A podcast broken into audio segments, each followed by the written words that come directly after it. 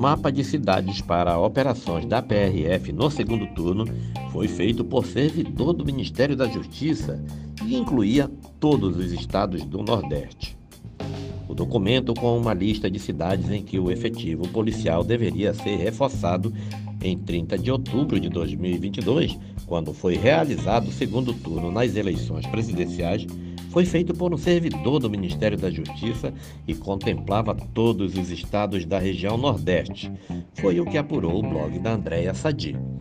Como o blog publicou na segunda-feira, Anderson Torres, então ministro da Justiça do ex-presidente Bolsonaro, se reuniu com integrantes da Polícia Federal na Bahia para impedir que a corporação atuasse nas ruas junto com a Polícia Rodoviária Federal no dia do segundo turno reforçando a operação e coibindo eventuais crimes eleitorais.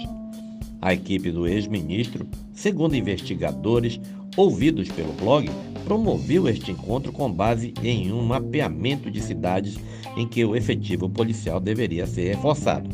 Cidades, por exemplo, nas quais Lula havia sido o candidato mais votado no primeiro turno.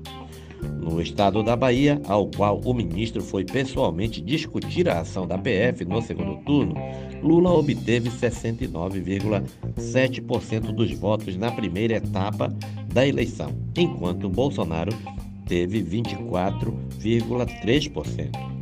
Como revelado pelo colunista Lauro Jardim, do jornal O Globo, a responsável pelo documento seria a delegada Marília Ferreira Alencar. O mapeamento, conforme apurou o blog, foi pedido por Anderson Torres a Alencar, que na época atuava no Ministério da Justiça.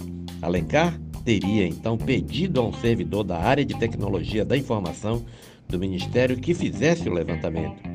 Ainda em outubro de 2022, o blog publicou que Torres foi escalado por Bolsonaro para colocar em prática no Nordeste por ser uma região majoritariamente pró-Lula o plano da campanha bolsonarista envolvendo o uso político da Polícia Rodoviária Federal no dia 30 de outubro, segundo turno da eleição. Naquele dia, a PRF realizou múltiplas blitz e parou veículos que transportavam eleitores em todo o país. A maior parte das operações que haviam sido proibidas no dia anterior pelo presidente do Tribunal Superior Eleitoral o ministro Alexandre de Moraes, aconteceu em estados do Nordeste. Anderson Torres está preso em Brasília desde o dia 14 de janeiro e é investigado por suspeitas de omissão e conivência com os atos antidemocráticos de 8 de janeiro. Marília Alencar também é alvo de investigações por suspeitas de ter agido para esconder provas relacionadas aos atos daquele dia.